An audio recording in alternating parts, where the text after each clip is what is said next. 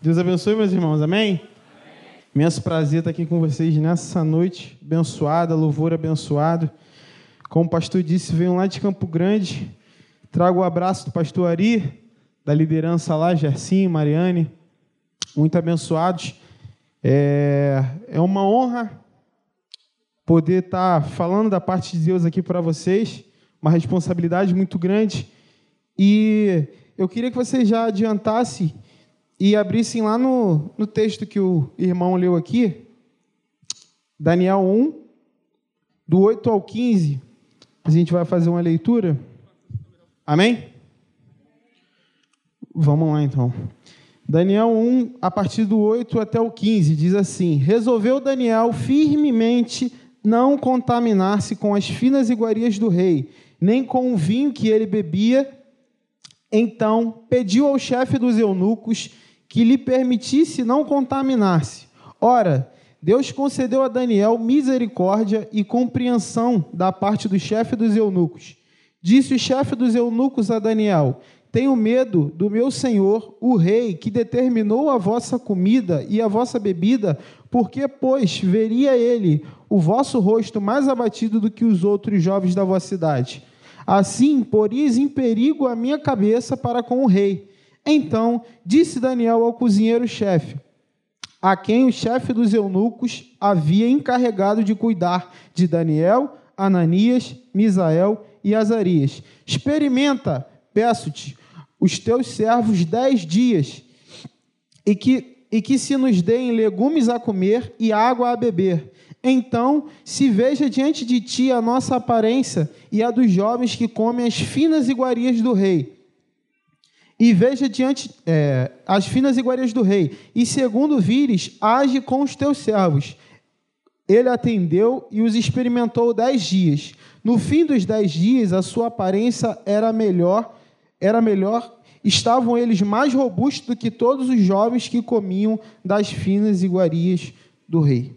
Vamos orar. Querido Deus, louvado seja o teu nome, Senhor, te agradecemos por essa oportunidade, Pai de estudarmos uma porção da tua palavra. Deus, eu te peço, me usa aqui como um instrumento teu, Senhor. Deus, que o que eu vou falar aqui não seja de mim, mas possam ser palavras vindas do trono da tua graça, Senhor. Toma-me como instrumento nas tuas mãos, Senhor, e me usa, Senhor, para que cada um aqui possa ouvir aquilo que tu desejas falar ao coração dele, Senhor. É a minha oração em nome de Jesus. Amém. Meus irmãos, o livro de Daniel ele se encontra dentro de um contexto histórico. E qual o contexto? Era a invasão da Babilônia a Jerusalém. O povo de Deus, os judeus, por muito tempo viveram a sua maneira, pecaram contra Deus, foram advertidos por profetas e o juízo de Deus sobre aquele povo foi o cativeiro babilônico. Nabucodonosor vai então cerca a cidade, né? sitia, com, é o termo correto, a cidade, e ganha aquela cidade, vence aquela batalha ali. E diferente dos tipos de dominação que às vezes a gente assiste numa série, num filme, em que o, o exército inimigo invade a cidade, mata todo mundo e só leva os espólios da guerra, né? as pedras preciosas, a comida, a terra. Uh, o, o Nabucodonosor ele tinha uma visão expansionista. Ele não simplesmente desejava dominar aquela terra, mas ele explorava o melhor do capital humano que se existia ali. Então, todo mundo que era sábio, todo mundo que era douto, todo mundo que estava estudando para ter uma, uma, uh, um futuro melhor, que toda a corte era levada, preservada, levada dali daquela cidade onde eles estavam invadindo para a sede da Babilônia para se fazer todo um trabalho com essas pessoas. Acompanhe comigo o que diz o verso 3. Disse o rei Aspenaz, chefe dos seus eunucos, que trouxesse algum dos filhos de Israel, tanto da linhagem real como dos nobres, jovens sem nenhum defeito, de boa aparência, instruídos em toda a sabedoria, doutos em ciência, versados no conhecimento e que fossem competentes para assistirem no palácio do rei e lhes ensinasse a cultura e a língua dos caldeus. Então, é, Nabucodonosor, quando ele invade Jerusalém, ele leva o que se tinha de melhor ali dos homens, ele leva os homens mais inteligentes, os mais instruídos, os que possivelmente tornariam-se os próximos nobres, os próximos reis, os, a, aqueles que dominariam ali, os políticos de Jerusalém. É, e entre esses jovens estão esses personagens do nosso texto que a gente leu: Daniel, Ananias, Misael e Azarias. E quão quanto ser dominado, ser dominado é, é, é, por uma nação, ter o seu país invadido, você ser levado para um cativeiro, a gente não pode dizer de maneira nenhuma que isso é uma vantagem. Mas aqueles jovens que estavam sendo levados ali da nobreza de Jerusalém para a nobreza da Babilônia, eles sabiam que eles não estavam sendo levados para serem escravos na Babilônia. Eles sabiam que eles ali, eles muito provavelmente estavam recebendo a oportunidade de ser um político, de ser um nobre dentro da Babilônia. Mesmo com todo o povo vivendo, é, é, é, sendo levado ali para o cativeiro, depois da batalha, aqueles jovens só queriam ambientar e que vocês entendessem que esses jovens, quando são levados de Jerusalém para lá, eles sabiam que eles não estavam sendo levados para levar chicotadas. O futuro que aguardava Daniel, é, Ananias, Misael e Azarias, é, na verdade, se comparava muito mais a uma bolsa numa das maiores universidades do mundo antigo.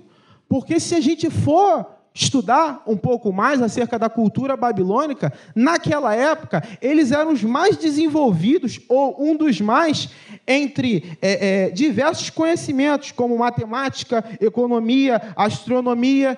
A gente, na faculdade hoje, estudando cálculo, estudando matemática, você tem modelos babilônicos. Então, eu queria dar para vocês esse background para entender que os, o que se colocava diante desses jovens não era simplesmente um futuro de escravidão, como a gente enxerga a escravidão hoje no século XXI, à luz do que aconteceu no Brasil. E sim, uma, de certa forma, uma oportunidade de deixar de ser um político, um nobre, numa cidade que tinha pouquíssima expressão para aquela época, para uma cidade, para uma Babilônia que já era um império. É como se você pegasse assim, trazendo para os dias de hoje, você pega um garoto que está se preparando para ser vereador de Belfor Roxo e leva ele para estudar na Casa Branca para virar o primeiro-ministro dos Estados Unidos. O que estava acontecendo era basicamente isso, só que essa oportunidade não vinha de graça. Com essa oportunidade havia um preço a ser pago. Os jovens, quando eram levados para a Babilônia, se exigia que eles deixassem para trás a sua religião, se exigia que eles mudassem os seus hábitos alimentares, não importa como se se alimentava antes, agora você vai comer o banquete do rei, a comida da Babilônia. Não importa o idioma que você fala, você tem que estudar a língua dos caldeus para ser como nós. Não importa o nome que você tem, e a gente lê lá no verso 7, acompanhe comigo. O chefe dos eunucos lhes pôs outros nomes, a saber, a Daniel, o de Beltesazar, a Ananias, o de Sadraque, a, de, a Misael, o de Mesaque, e a Azarias, o de Abednego. Para o povo de Israel, para o povo hebreu, nomes tinham um significado enorme. E esses homens tinham nomes que glorificavam a Deus. Veja comigo, Daniel, seu significado é Deus é juiz. E aí ele vai para a Babilônia e na Babilônia diz o seguinte para ele: agora Deus é juiz, não. Você vai se chamar Belsazar, que significa Bel proteja. Esqueça a tua identidade, esqueça o teu Deus, esqueça aquilo que você tem. Está diante de você a oportunidade de, ser um, de, de ter um futuro brilhante no maior império do mundo. Então, muda o seu nome. Ananias significava Deus é piedoso, é mudado para Sadraque, que significa inspirado por Acu, outra divindade. Misael, quem é igual a Deus? Ora que nome, olha que significado. Toda vez que chamavam esse homem, glorificavam a, a Deus, diziam que não existia nenhum Deus como Deus de Israel. Mudam ele para Mesaque, pertencente a Acu. uma divindade. Azarias, Deus ajuda, é mudado para Abidnego, servo de nego, aquele que serve uma divindade. Então, aqueles que buscavam um futuro, aqueles que buscavam seguir carreira nessa universidade babilônica, se assim podemos dizer, eles precisavam se aculturar. Eles precisavam se despir daquilo que eles tinham aprendido antes para se tornar como babilônicos. Mas, Marquinhos, o que, que esse papo de dominação babilônica, é, império, significado de nome tem a ver comigo, morador do Éden São João de Meriti? Ou do Gogó da Ema, lá em Belfor Roxo? Aqui no século 21. Isso que tem 2.500 anos atrás. Gogó da Ema é sinistro, né? Quem riu conhece. Irmãos, é, eu particularmente acredito que dilemas como esse que Daniel viveu, que Ananias, que todos aqueles jovens, que não foram somente os quatro, mas sim todos os jovens daquela nobreza viveram, são apresentados para nós todos os dias. Momentos em que a gente deve escolher servir a Deus e fazer o certo, mesmo que, em primeira instância, isso nos gere prejuízo. Daniel, versículo 8 diz: Daniel assentou em seu coração não se contaminar. Ou seja, esse termo, é, dependendo da tradução, diz que Daniel escolheu firmemente esse assentar em seu coração significa que ele estava resoluto. No seu coração, ele decidiu: eu não vou me contaminar, independente do que possa me acontecer. Eu acredito que a gente pode extrair rapidamente dessa posição de Daniel e dos seus amigos, entre as muitas lições. É um texto muito rico, não é, Ana? Texto muito rico, a gente pode trazer em cima de cada versículo desse diversas abordagens.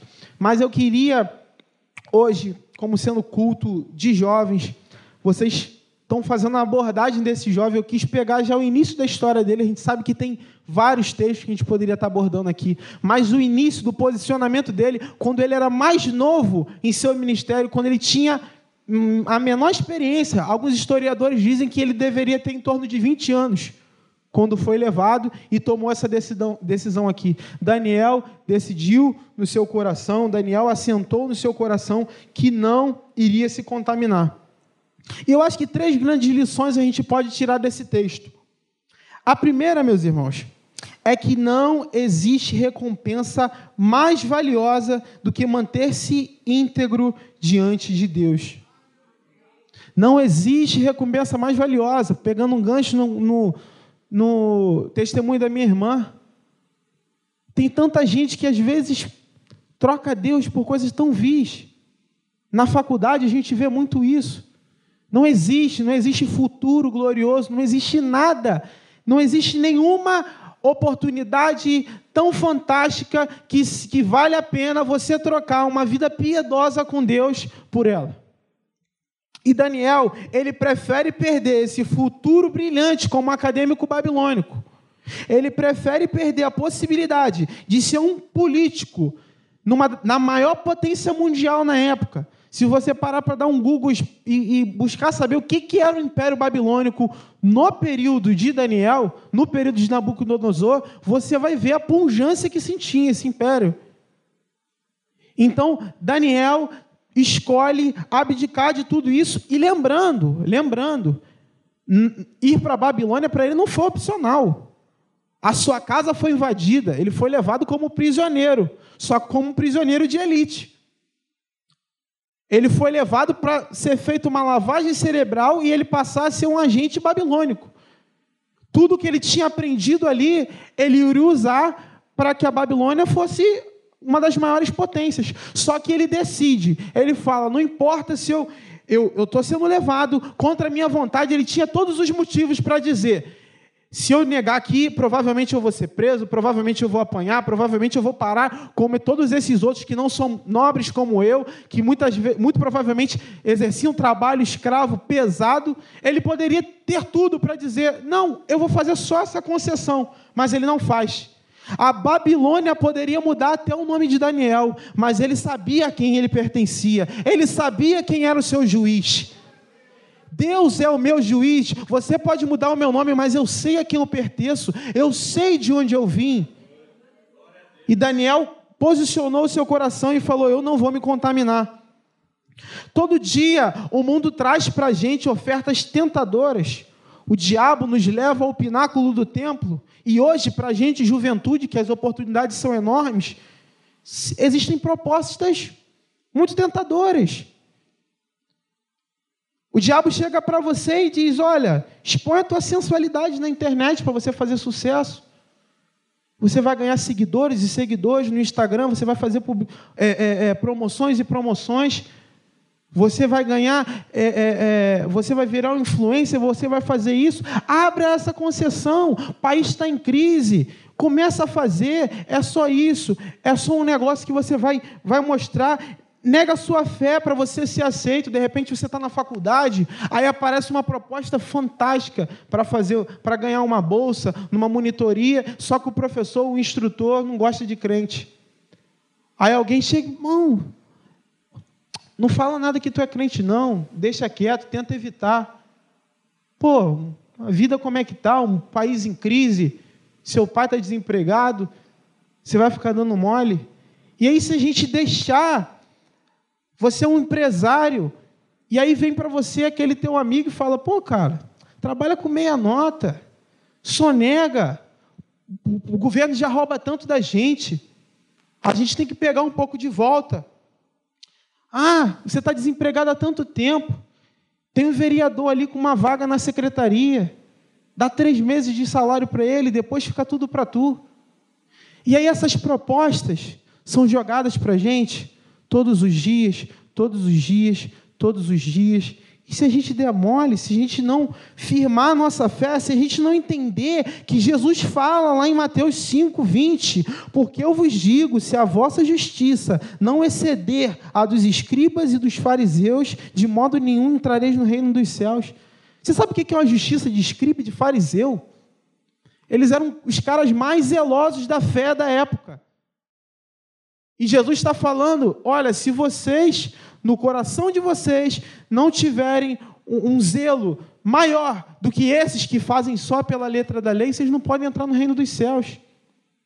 Então Daniel dá esse exemplo para a gente. Não vale a pena, não existe recompensa mais valiosa do que estar tá íntegro, do que ser chamado, do que ser reconhecido por Deus, do que saber que você pode dizer: Eu sou um servo de Deus, eu não tenho por que me envergonhar. Se a polícia bater aqui, pode bater, pode ver. Se quiser investigar, pode investigar. Eu não tenho nenhum problema com isso, porque além de ter uma antes de ter uma postura diante dos homens, antes de ter uma postura diante da Babilônia, eu tenho uma postura diante de Deus, porque Deus é o meu juiz.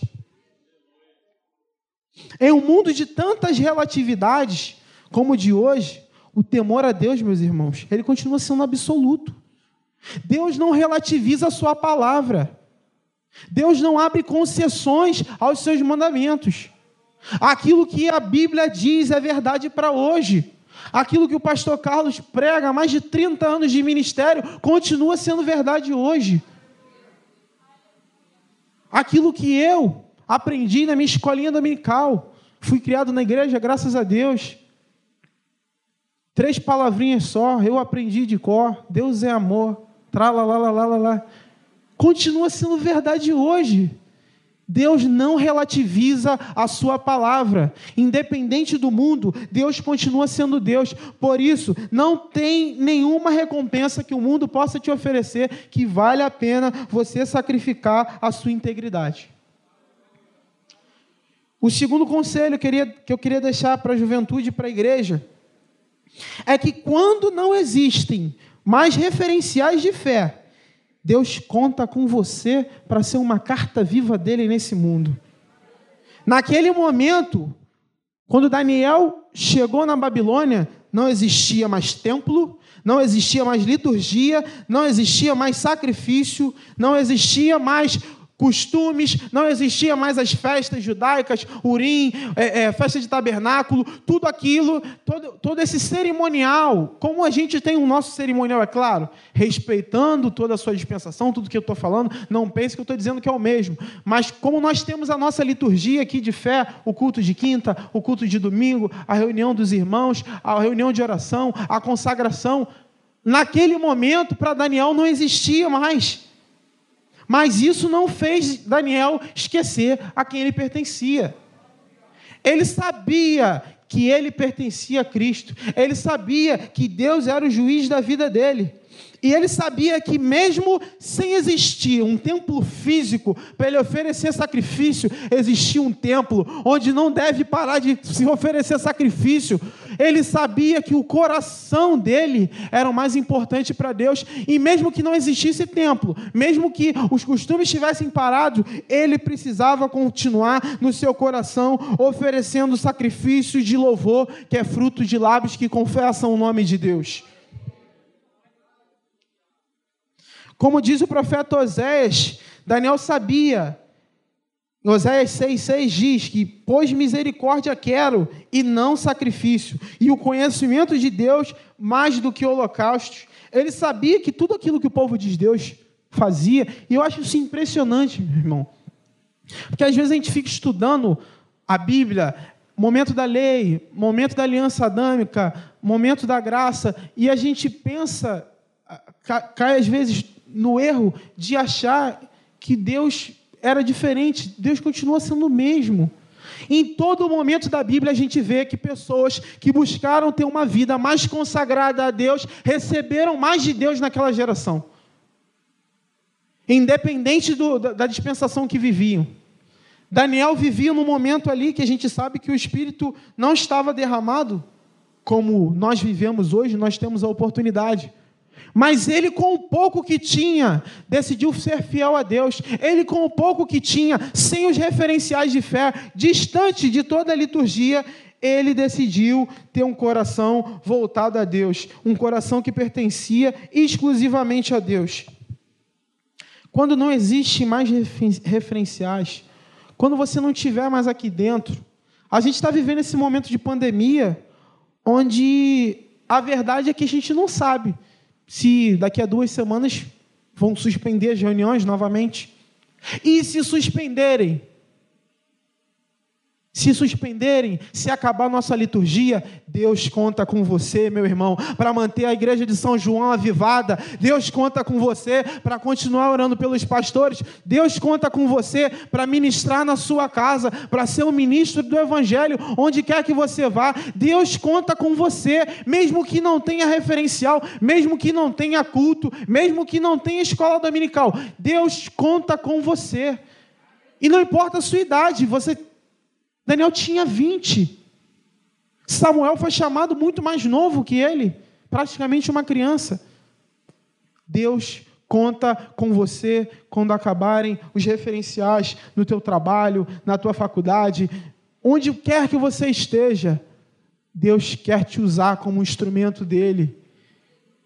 Ele quer avivar a igreja. Às vezes a gente fala muito de avivamento e bota um peso enorme sobre o corpo ministerial, dizendo que os pastores têm que mudar, têm que trazer palavra, quem buscar se aprofundar. Irmão, avivamento começa com o joelho dentro de casa, fechando a porta, orando a Deus em secreto. Quanto tempo você tem reservado da tua vida para buscar a Deus e interceder por essa igreja? Para que Deus continue mantendo a liderança de pé para que Deus aqueça o coração do pastor Carlos, para que quando ele suba aqui domingo, ele possa falar com autoridade e com intrepidez do Espírito Santo e tocar as vidas. Isso vem daí. Pastor Cassiano tinha um, um dizer muito interessante, ele falava, ovelha gera ovelha. Não era ele que falava isso? Ovelha gera ovelha. Nós precisamos sair daqui com esse compromisso. Quando eu pisar do lado de fora, eu quero ser um instrumento de Deus para esse mundo. Deus sempre contou com pouca gente. Às vezes a gente acha que é através de muita gente, não é. Se você for estudar a história de Samuel, através da vida dele, houve um avivamento para toda a nação. porque um homem decidiu se colocar diante de Deus, toda uma nação foi salva. Deus, quando, Jesus, quando foi iniciar o seu ministério, ele começou com 12, 12 discípulos, ali na Galiléia. Você sabe o que era Galiléia? Galiléia não era nada para o mundo antigo. Para o tempo de Jesus, Atenas, Aerópago, tudo isso, toda essa punjância de conhecimento, era onde estava bombando, mas Jesus começou lá, na Galiléia. Ele começou com 12. Dos 12, quando ele precisou de ajuda para orar no Getsemane, ele pediu a três. Dos três, quando ele precisou de ajuda ali, que ele se sentiu sozinho, ele não tinha ninguém. Mas sabe por que ele não tinha ninguém? Porque o preço ele precisava pagar sozinho. Aquele preço da cruz, ele pagou sozinho por mim e por você. Mas começa com pouca gente, começa com você. A gente que é jovem, às vezes a gente tem muita energia, a gente tem muito gás, e a gente tem esse negócio de querer mudar o mundo. O adolescente acha que é invencível. Ele acha que ele pode acelerar um carro a 180 que não vai acontecer nada, ele acha que ele pode sair na rua de madrugada, que ninguém vai assaltar, que não tem tiro. Ele, é isso. O jovem é aquele cara sonhador, que acha que vai mudar o mundo. Não comece, não se coloque esse peso, não, de querer mudar o mundo. Pense em mudar primeiro a tua vida. Depois pense em mudar a tua casa, os teus pais, os teus irmãos. Depois você leva isso para a sua igreja e vai assim, começa de casa. E eu sei que quando o povo. Vocês não sabem o poder que a oração tem, meus irmãos. Quando a gente começa a buscar Deus dentro da nossa casa, quando a gente começa, sabe por que a gente olha para a vida de Daniel à luz desse texto e a gente pensa que a história dele começa aqui, não começa. Um homem que toma uma decisão dessa, um homem que toma uma atitude dessa, é um homem que buscou ter uma vida consagrada diante de Deus. Tanto que, se a gente for continuar lendo o livro, você vê que todos os dias ele fazia o que de tarde? Ele orava. Você acha que isso foi um hábito que ele desenvolveu na Babilônia? Isso é um hábito da vida. A gente se prepara, se prepara, se prepara, até que um dia Deus vai lá nos chama para nos usar. E Deus quer usar essa juventude. Deus quer fazer através de vocês. Só que para vocês serem usados, vocês precisam se colocar diante de Deus para se preparar para esse momento. Quando vier o momento da, da tribulação, da assolação, você poderá dizer: Eu sei que o meu redentor vive. Você poderá dizer: Eu não vou me contaminar, porque eu sei a quem eu pertenço. Mas isso não é uma decisão que vem assim, do meio do nada. Isso é a decisão de quem busca ter uma vida consagrada diante de Deus. E o terceiro ponto, meus irmãos, é que obedecer a Deus muitas vezes requer planejamento, requer estratégia e se torna muito mais fácil quando a gente tem companhia, quando a gente tem irmãos ao nosso lado que buscam a Deus e nos aproximam de Deus. O texto diz que ele assentou em seu coração não se contaminar. Isso quer dizer que ele agiu, que ele escolheu agir independente do que tivesse que pagar, do preço que tivesse que ser pago. Só que esse tipo de escolha, trazendo para vocês uma ambiência histórica, um rei te convida para um banquete, você negar esse convite podia ser punido com morte. Não era simplesmente, ah, não estou com fome não estou com fome, estou satisfeito e acabou. Você negar era uma afronta ao rei. E vocês sabem que reinado nessa época a pessoa dava mole morria. Era simplesmente. Monarquia era assim.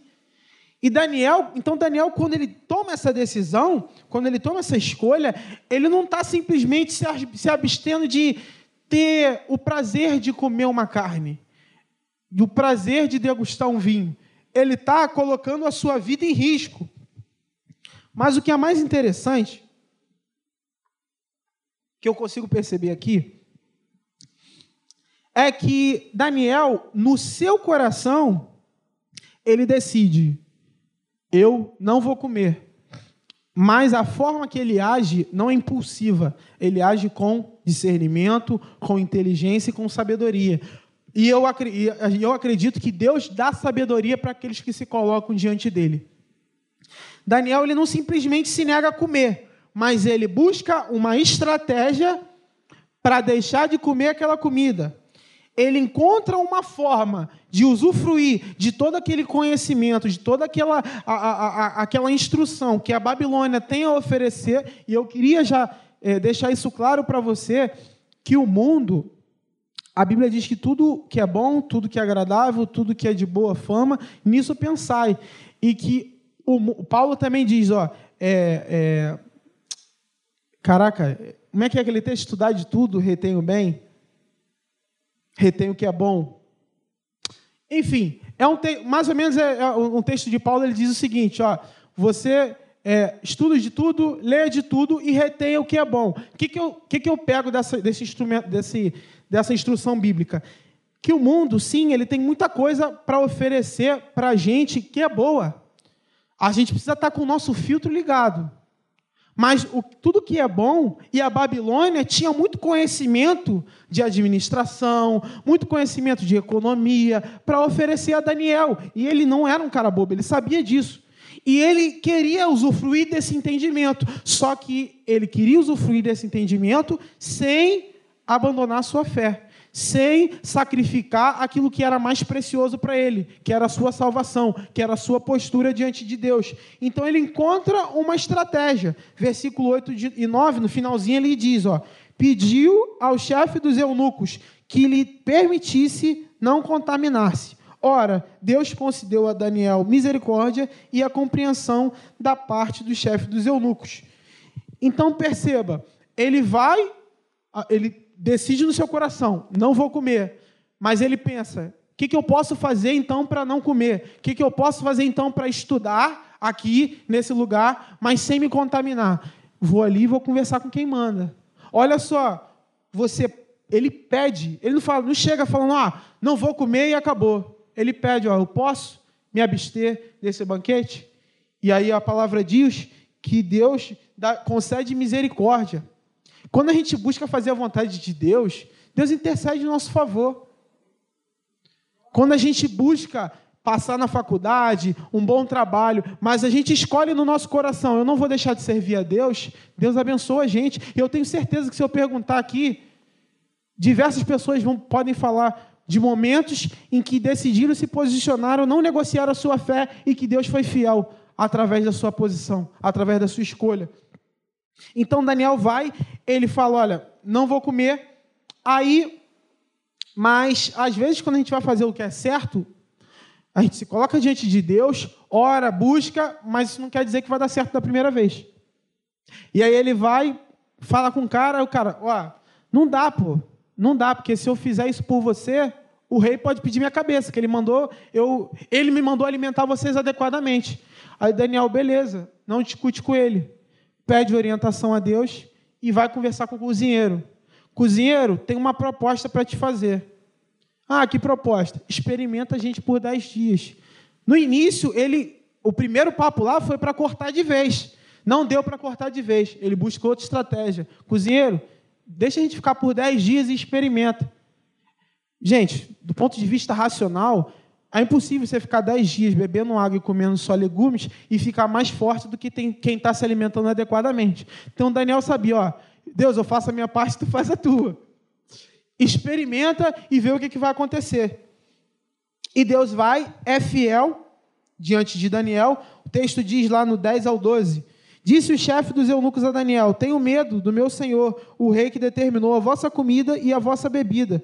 Porque, pois, veria ele o vosso rosto mais abatido do que todos os outros jovens da vossa cidade, assim poris em, em perigo a minha cabeça para com o rei. Então disse Daniel ao cozinheiro: Chefe, a quem o chefe dos eunucos. Então disse Daniel ao cozinheiro-chefe, desculpa, a quem o chefe dos eunucos havia encarregado de cuidar de Daniel Ananias, Misael e Azarias, experimenta, peço-te, os teus servos dez dias, que se nos deem legumes a comer e água a beber.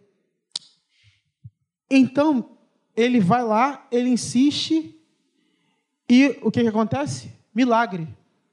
Porque Deus intervém ali ao favor, eles ficam mais fortes e o cozinheiro permite que eles continuem com a dieta. Daniel simplesmente decidiu ser fiel a Deus, foi honrado e conseguiu ter aquilo que ele queria, que era o aprendizado babilônico. Então, meu irmão, vale a pena insistir em ser fiel a Deus. Não pensa, juventude, não pensa que você é, precisa sacrificar qualquer coisa, que você precisa sacrificar a tua vida diante de Deus para você se desenvolver profissionalmente. Não precisa. Você não precisa abandonar as coisas de Deus para ter um futuro brilhante. Não precisa. Deus quer glorificar o nome dele através da tua vida, onde quer que você vá. Deus quer realizar, sim, os teus sonhos que estão de acordo com a vontade dele. Ele quer que você cresça, ele quer que você estude, ele quer que você faça faculdade, mas ele quer que você seja íntegro diante dele também. Porque não adianta nada você ganhar o mundo e perder o teu coração, perder a tua alma diante de Deus. E o último ponto que eu queria abordar com vocês é que em todo o texto e toda a história bíblica a respeito desse, desses quatro meninos, é, Ananias, Misael e Azarias sempre aparecem como coadjuvantes, eles nunca aparecem falando. Dificilmente, não sei se um texto ou outro eles falam alguma coisa. Mas o que, me, a, a, a, o que eu acho interessante aqui é que parece que ele sempre compra a briga de Daniel. Daniel pôs em seu coração não se contaminar. Ananias, Misael e Azarias estavam junto. Tu pôs em seu coração? Show de bola. Lá na, na, na estátua, todo mundo vai se dobrar. Daniel falou, não vou se dobrar. Os quatro, os três estavam lá com ele também. Os três, vamos para a fornalha? Vamos pra, vai negar? Não, vamos negar. Não, vamos negar. Os três foram para a fornalha junto. Que, que lição que isso me passa, gente? Que quando a gente tem amigos que são de Deus, amigos que nos aproximam de Deus, amigos que nos estimulam a buscar a Deus, servir a Deus se torna muito mais fácil. É por isso que a palavra de Deus diz: ó, não andeis é, é, no caminho dos pecadores, não se assenta na roda dos escarnecedores. Bem-aventurado é o que não faz isso.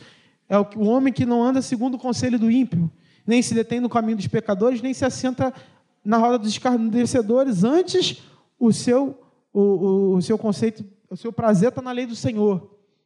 E na sua lei medita dia e noite. A Efésios vai dizer lá, ó, não vos embriagueis com vinho, mas enchei-vos do Espírito, falando sempre entre vocês com salmos, glorificando ao Senhor, contando daquilo que Deus tem feito na vida de vocês. Vocês acham que vocês vão conversar com isso com quem? Sobre isso com quem?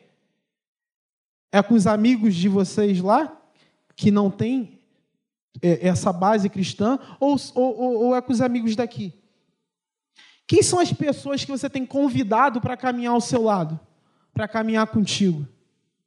São pessoas que te fazem ter temor a Deus, são, ter, são pessoas que te aproximam e que te fazem encontrar o caminho de volta, porque às vezes a gente se perde. Às vezes o tempo, a mornidão, os problemas da vida fazem com que a gente fique tão perdido Nesse momento você vai pedir conselho a quem? Se você se aproxima dos teus irmãos de fé, eles vão ter sempre uma palavra de Deus para dar para você. Eu posso contar um testemunho. No ano passado, eu vivi um momento na minha vida, o um estágio de depressão, posso dizer que foi uma depressão avançada, mas pelo menos um, um início disso.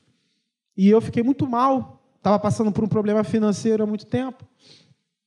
Aí, aí eu fiquei muito mal, muito mal mesmo, a ponto de chegar no trabalho, sentar e começar a chorar. Não sabia por que, que eu estava chorando, não consegui trabalhar.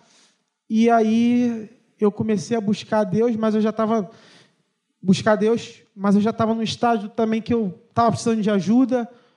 Fui ao psicólogo, comecei a fazer terapia, mas eu sabia que eu precisava voltar para casa.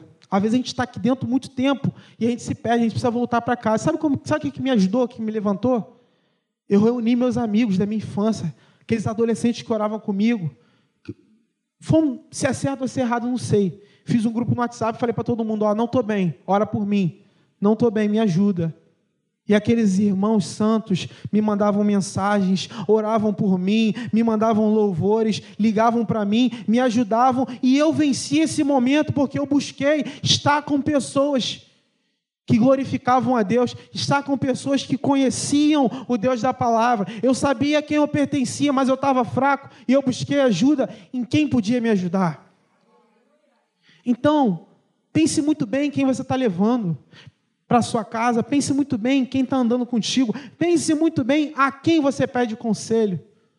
Porque no momento de fragilidade, se você pedir conselho a alguém que não tem nada a te oferecer, isso pode te jogar dentro do buraco. Para finalizar, tem um minuto. Eu queria deixar uma frase para vocês, para a juventude e para todo mundo aqui, porque eu acho que isso é um ensinamento para todos. É possível ser jovem, ter uma vida e uma carreira brilhante, desfrutar de todo o conhecimento lícito que a humanidade tem a nos oferecer, e mesmo assim se reservar o direito de ser um embaixador de Cristo nesse mundo. Essa é a mensagem que eu queria deixar para vocês nessa noite que vocês possam internalizar isso no coração. Eu sei que muita gente aqui tem sonho, muita gente aqui quer crescer, quer prosperar, quer crescer, quer ser grande executivo, quer ter empresa, quer ser um grande profissional na sua área. Você pode ser tudo isso, não é condenável. A Bíblia te incentiva. Só que saiba que você não precisa negociar a tua fé para alcançar esses teus sonhos. E está aqui o exemplo da minha irmã, eu sou um exemplo disso também. E amém.